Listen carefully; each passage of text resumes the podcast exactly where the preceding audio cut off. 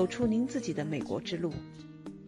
大家好，我是 Michelle，欢迎来到这里听我讲述美国故事。前几天我发布了对美国一所私立的 K 到十二的学校董事长谢索良博士的访谈，了解到这次新冠疫情对他们学校的影响，也从他那里听到了他们学校的应对方式及采取的行动。那这次访谈呢，激发了我的一个想法，就是从一位家长的角度来分析自己所看到的美国公立学校是怎样应对这次突发疫情的。这位家长就是我自己。这里我先透露一个我的结论，就是两种制度的学校在思考方式和行动上很不同，并且他们在社会上和社区里所担任的职责范围也不同。我认为不能用好坏。来做简单的判断，但是呢，可以从一个侧面一定程度的反映出美国美国的民主思想哈，它这方面的呃一些特点，以及我作为一个中国长大的华人家长，在美国这个国家的一个思想斗争过程啊，也从这件事情上也是能够比较让我反思了一下。那我先来介绍一下这个背景情况。呃，我的两个孩子啊，都是在美国出生长大的，一直呢也都在美国的公立学校上学。目前一个在高中，一个在初中，他们都属于华盛顿州金郡，就是 King County 这里的同一个学区学区，呃，名字叫做 Lake Washington School District，那就简称 LWSD 学区。那这个学区里啊，一共有三十三所小学，十四所初中和九所高中。那我们家住的地方呢，从小学到高中都挺不错的，嗯，周边的居民也大多是高收入的高科技公司职员，就像我们家一样，大部分呢大家都是在微软啊、亚马逊啊、波音啊这类公司工作，也是有不少的印度人和中国人。我们家的两个孩子呢，也是从小就考进了学区里的 Gifted Program，Gifted。嗯，program，那这里我把它就翻译成天才班或者是快班吧。我的翻译不一定准确。这个 program 啊，它是特殊教育的一种，就是在孩子很小的时候，通过一些考试啊，那种考试其实也不光是说考知识，它更多的是考一些认知啊，一些呃能力方面的考试吧。那通过这些考试，把满足把满足那些被确定为。具有特殊认知和学术能力的学生给分别出来，然后给他们上适合他们能力的这种课程。也就是说，他是希望能够因材呃因材施教。那我家孩子呢是在五六岁的时候考进去的，但是呢，在每个年级的孩子，他们都可以其实报考适合他们那个年级的考试。那通过选拔呢，呃，再进入到这种班级和同龄的孩子一起学习。那这些孩子上的课程，至少比同龄的孩子要快一年以上。嗯，他们上的课程啊，号称是意在满足具有卓越智力、学术和创新能力的学生的学习风格和需求的。那他们班上呢，我看到，说实话，进来的学生，嗯，能有一半是印度人，然后呢，还有可能呃三分之一吧，呃，是我们华人。另外还有一些就是其他的人种，那些就比较少一些了。但是如果说是呃他们同一个学校的普通班里的话，那就能够反映出当地居民的这个嗯混合的情况哈，不同的人种。所以呃这个 gifted program 的这个快班里面，确实是我们亚洲人呃占的这个比例比较大一些。那我自己作为一个华人妈妈，我是比较看重学习的。我一我一直都认为这个 gifted program 挺好的，里面的大部分的老师呢也是非常认真负责的，而且在我们学区公立学校系统里面，这个 program 它一直是到八年级都是采取一个校中校的形式，由这群孩子一起上课，他们的核心课程和普通班是分开的，但是一些其他的课程，比如说体育课啦、音乐课啦等等，呃，其他的课程是和普通班的孩子混在一起的。所以这群孩子呢，他们就有这个条件，能够在学一些比较核心的东西上，他们是按照他们的速度来。但是呢，在一些这种嗯呃比较丰富的其他的课程上的话呢，他们和其他的孩子是在一起。所以在这种公立学校系统里长大，我个人认为哈，他们更容易适应以后的这个社呃真正的社会，因为他们是跟社会的普通人是在一起的。虽然呢，在高中我们这学区里面，它不再有这种固定的 gifted program 了，但是呢，呃，美国高中啊，学生呢就可以根据自己的兴趣啊和呃他自己的学习方式啊，去选择一些更适合自己的这种课程，就有点像在中国大学里，那么大家就可以对吧？除了一些核心课程之外，还可以选很多课程。那美国的这里的话呢，它的核心课程呢也有这种比较挑战型的和普通的。那我们家的老大呀，选择的都是那种比较有挑战性的课程。他呢，尽量选择上那个 AP 课，就是 Advanced Placement 这种课程。那呃，相当于就是大学的预修课程。那他上的这些课程的话呢，在很多他拿到这个学分，大学里是承认的，所以他到大学里就可以再免修那些相应的课程了。那我们家的两个孩子是在这个公立学校系统里面。那他们整个的十二年的上学呢，就全部是免费，呃，连课本都不用买。所以啊，这么多年来，我呢也偷懒哈，也从来没有去花时间多了解私立学校。当然，这个呢不是我今天想说的重点，嗯，但是呢，后面呢，他们的老师在这个特殊时期给孩子们布置的任务，可能会和普通班的是不一样的。所以呢，我先在这里做这个说明。那我后面讲的一些他们老师的一些反应啊，呃，一些指导啊，那可能跟普通班的那些老师给的东西就不一样。我对那些班上的啊具体情况我就不太了解，呃，所以我下面呃就是我来反思，我来这个观察到的这些情况，都是指的是在这个系统里面公立学校里面的这个 gifted program 里面的这些反应。呃，但是从另外一个角度来讲，我想，既然他们是在同一个系统里面，那他们的反应也比较大的程度上跟呃学校总体的反应是一致的。那下面呢，我先理顺一下我作为一个家长经历过的我们的孩子所在学校他们在疫情中的反应。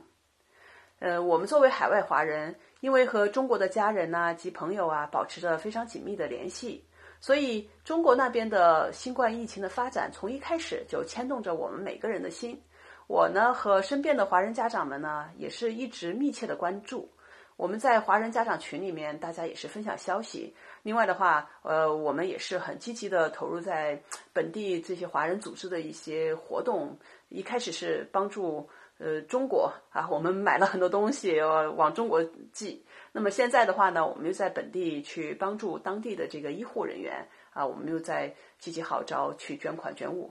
好，那也是题外话了。那这里呢，就是按照时间的顺序哈，我记得发生了些这样的一个情况。首先是一月二十一号，美国的 CDC，也就是美国疾病控制与预防中心，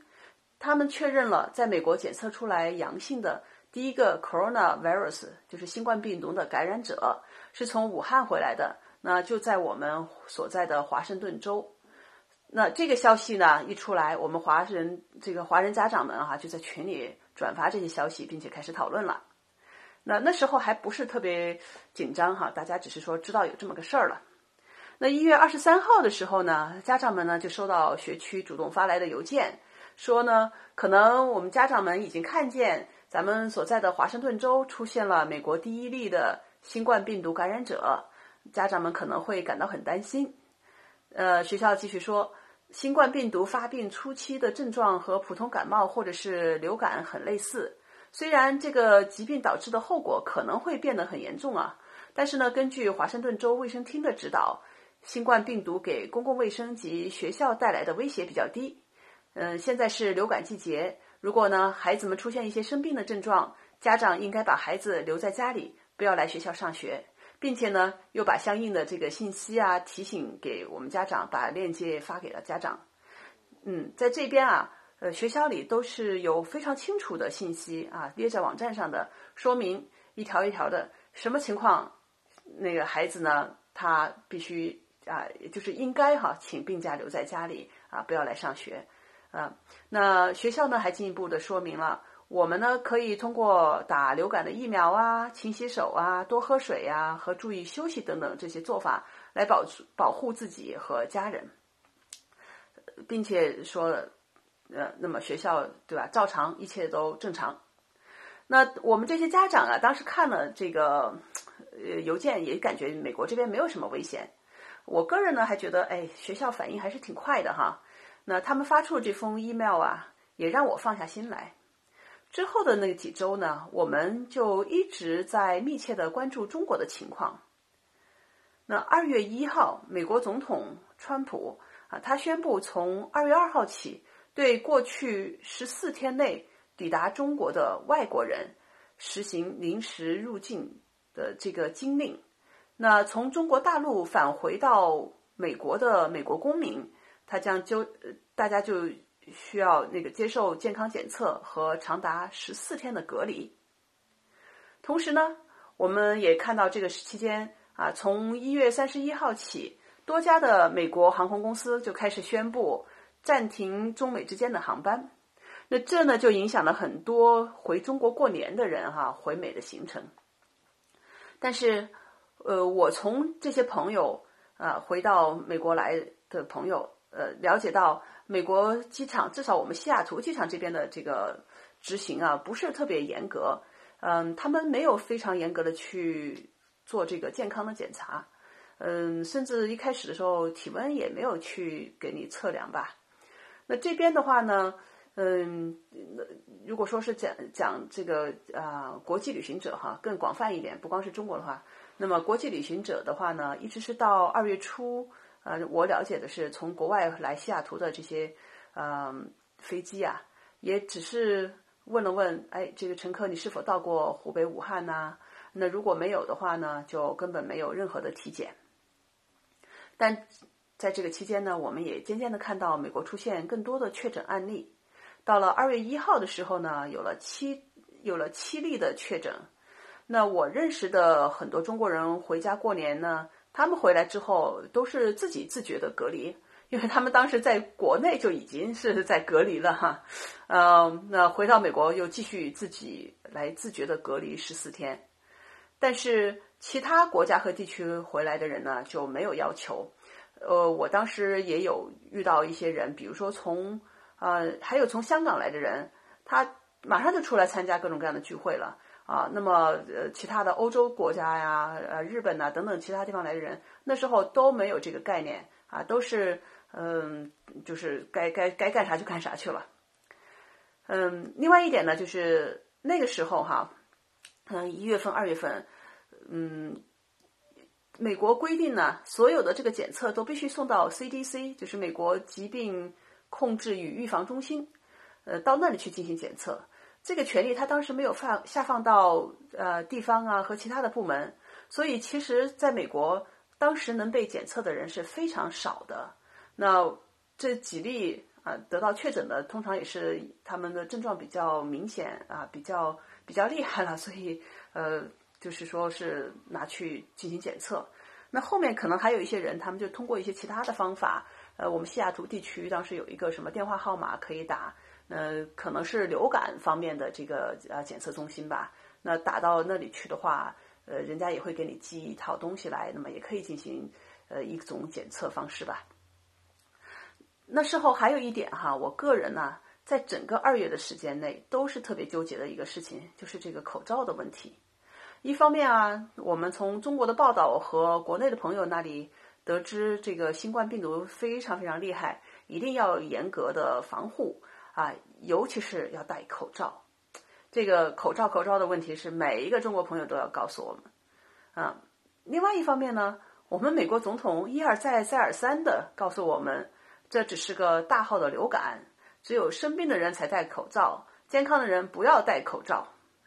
那我们华人如果出门戴口罩，也感觉会呃被歧视哈，所以我二月份的时候都没有戴。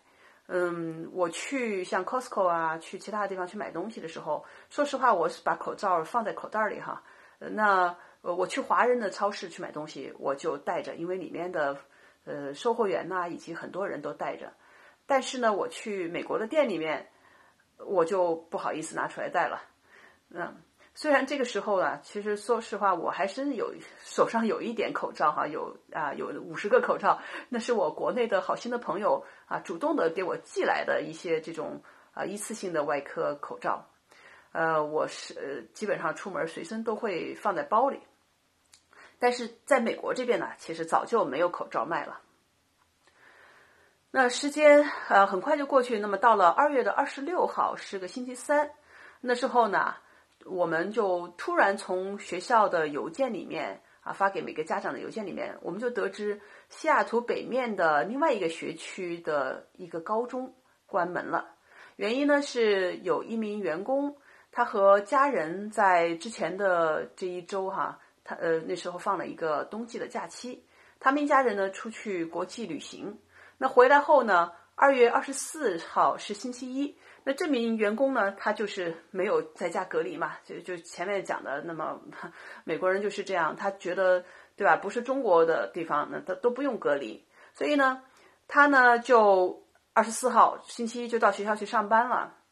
然后呢，星期二的时候，他们家里人呢就出现了症状，呃，被送到医院了。那么正在进行新冠病毒感染的检测，但是检测的结果呢是需要五到七天才能知道的，因为到那个时候，你看二月底二月二十六号的时候，呃，美国呢还是所有的检测都必须送到 CDC 美国疾病控制与预防中心。那我们在本周都是不能够啊检测来确认的。那那位在高中工作的员工啊，从周二的时候，就是二月二十五号呢，就在家里自我隔离了。为了慎重起见，那学校因为这个员工周一去上班了嘛，学校呢就关门进行深度的清洁。但是我们学区发的这个 email 里告诉我们，那根据 CDC 和州卫生呃公共卫生部门的指导，学校仍然继续照常上学。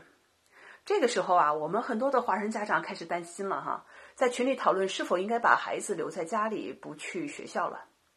那后面的话，很快哎，接二连三的有不同的学校就发现有这个呃新冠病毒的这种感染的可疑的啊事情发生，所以我们就是隔几天就会有一个学校关上门啊。那我家孩子在的这两所学校呢，就还一直都开着。那到了二月二十九号的时候，那是个星期六，我们就知道了第一起新冠患者去世的消息。那他去世的这个医院呢，离我们家非常近。嗯，当天呢，我们呢就收到了学区发给每个家长的一个 email，他说可能我们家长都在关心学校是否关门的这件事情。那 email 里面呢就告诉我们啊，这个学区呢已经启动了紧急操作中心，学校呢会更密切的监察。并且采取措施啊，呃，每天呢也会根据 CDC 和州公共卫生部门的指导来决定是否继续上学。所以从这一天起，我们每天一大早就会收到学校的通知，或者说提前一天晚上收到学校通知。那么，呃，学校呢就告诉我们啊，明天学校继续这呃照常上课，嗯，每天就会一封封的这个来通知我们。那我们这些家长呢，也是天天的在纠结哈，是否应该自己把孩子留在家里啊，给学校打个电话请假就好了。因为篇幅的长短，这期节目呢，我就先讲到这里。下期我继续给大家分享我这个家长看到的孩子所在的美国公立学校在这次新冠疫情中的反应。咱们下期见。